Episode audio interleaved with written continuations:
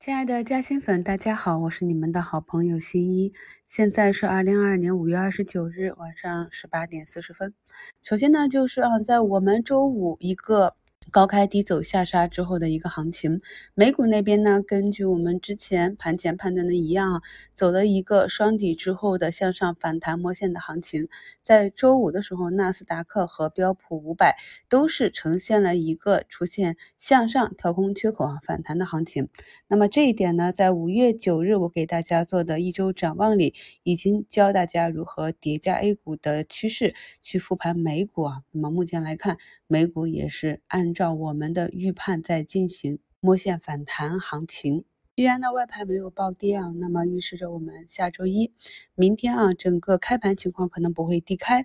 但是呢我们整个反弹啊也是运行了二十个交易日了，那么较前两次本年度二月份啊和本年度三月底的这两波反弹的时间也差不多了，算一下啊也就是端午节前后。刚好呢，这个反弹周期也差不多，又要到了选择方向的时候了。那么这次选择方向，咱们的市场是向上还是向下呢？近期呢，尽管出了非常多的利好，但是市场的表现呢并不强劲。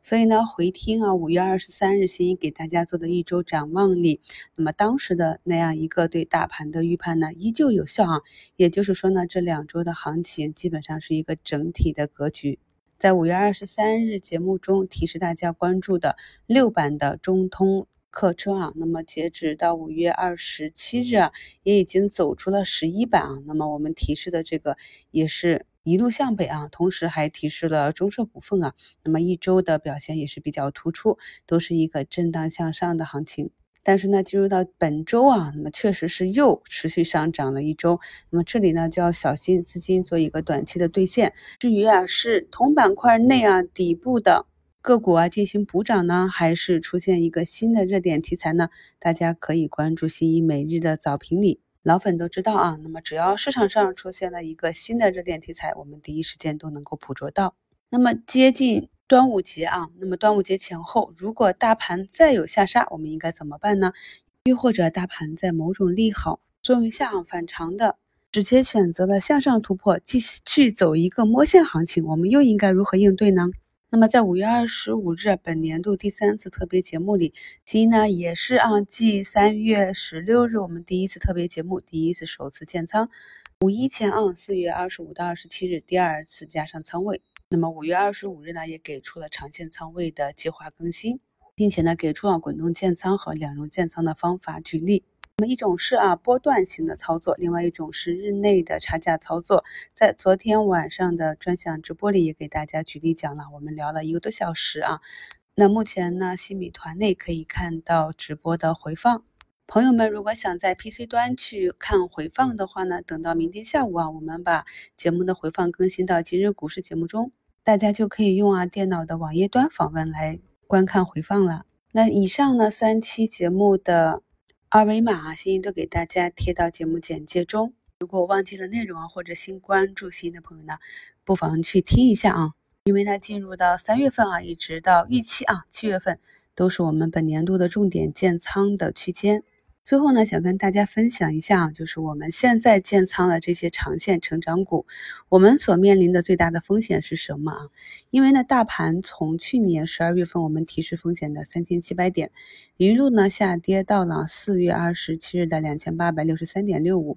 可以说呢，最大的风险已经释放。那目前来看呢，政策底啊，以及疑似的市场底啊，已经基本走出来了。所以呢，目前虽然。有些个股呢还是在进行一个波段震荡啊，因为毕竟呢，我们自己挑出来的这些啊成长股啊，底部右侧啊慢慢走出来的，它还是少数嘛，只有几十只啊。那么大部分的个股呢还是在底部盘整震荡。虽然说呢，我们经常就是在成本线附近，或者呢仍然是在一个有浮亏的情况下反复的震荡。但是我们目前所面临的最大的风险呢，并不是啊上涨过程中的大幅回调，比如说呢啊上涨个百分之三十，然后。回调到百分之二十，或者呢上涨百分之二十，回调到百分之十，而是说呢，在上涨到百分之二十或者三十那个阶段啊，那么个股出现了盘整或者回调，结果呢，我们不单是卖掉了活动仓，结果把底仓也给丢掉了。那么这样的情况下，如果发生大盘突然向上，或者个股突然向上攻击啊，跳出了这一个震荡区间。选择了向上突破，那么呢，从百分之二十到翻倍啊，或者百分之三十到翻倍的这个阶段，如果我们无法去及时的进行一个纠错的话，可能呢就跟我们无关了啊。这个呢是人性啊，人性是非常难克服的。用高一倍的价格去把一个股票买回来是很难的。虽然回头我们看啊，可能只是一个沉没成本，但实际上对我们来说还是有影响的。我们在生活中呢，会有很多习惯，让我们在投资中很难克服这些事情。长线的投资股票啊，并不是说啊，你买了套了，你才拿住啊，解套了就走，并不是的。那么长线的投资股票，实际上是投资股权。大部分人呢，在股市交易是赚取价格波动的差价，频繁的交易。所以我前期也跟大家讲过，查一下你的交易费，那可能是非常的大啊。为什么我们很多人啊，从房产上可以赚到比较巨额的收益，就是因为它的买卖并不方便。所以呢，尽管是在房价上涨的过去这十几年里面，这个房价也是有啊百分之十、二十甚至百分之三十这样大幅的波动。但是呢，大家买了之后呢，不会天天的去看、去关心这个价格，或者因为啊它有一点波动，就会去频繁的买卖。所以说呢，如果你挖掘到了你认为未来有可能成长的这种牛股的话，并且呢，它目前是属于低位啊，正确的姿势呢还是啊五股丰登。市场上呢每天都有不同的热点啊，那么涨停的个股里呢也有很多都是我们说基差股啊，也就是垃圾股。所以呢，总想着赚快钱的话呢，很有可能就会丧失掉自己原来捂的那一根。其实是金子的长线啊，所以我经常讲，有时候呢慢就是快，提高认知才能够做到啊低位重仓，因为所谓低位嘛，一定是一个逆境。我们经常讲说，做忍者神龟呢，可能比做追风少年更省心啊。所以很多时候呢，我们以抓住拐点、守龙头这样一个策略，如果呢能够以月线为单位来看呢，也许呢炒股就会更加的简单啊。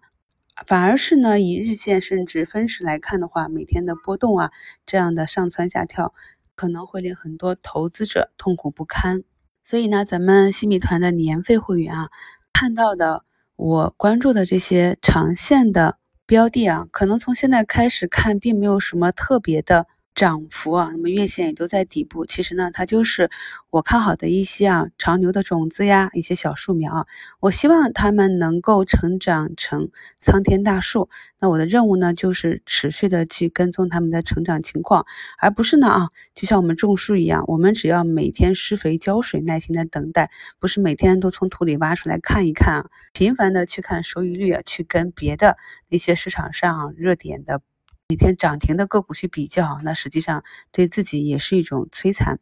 这个市场上没有一个完美的交易策略，也没有一个能够保证啊你永远都有最高收益、最低波动的这样一个策略。所以呢，我跟大家分享的这些方法，是希望朋友们能够找到真正适合你、让你觉得舒服，同时呢又能够获得一个相对比较好的收益率的投资方法。虽然呢，在昨天的直播里，我跟大家。主旨分享的就是日内差价啊、波段呀这些看似比较完美的高抛低吸，但是大家一定要清楚的理解啊，我们学习方法是一方面，但是呢，在这个市场上是没有人可以完美的做到高抛低吸的。我们对市场对自己有一个正确的认知，这样我们把时间拉长一些啊，拉远一点来看，与其关注上上下下的波动。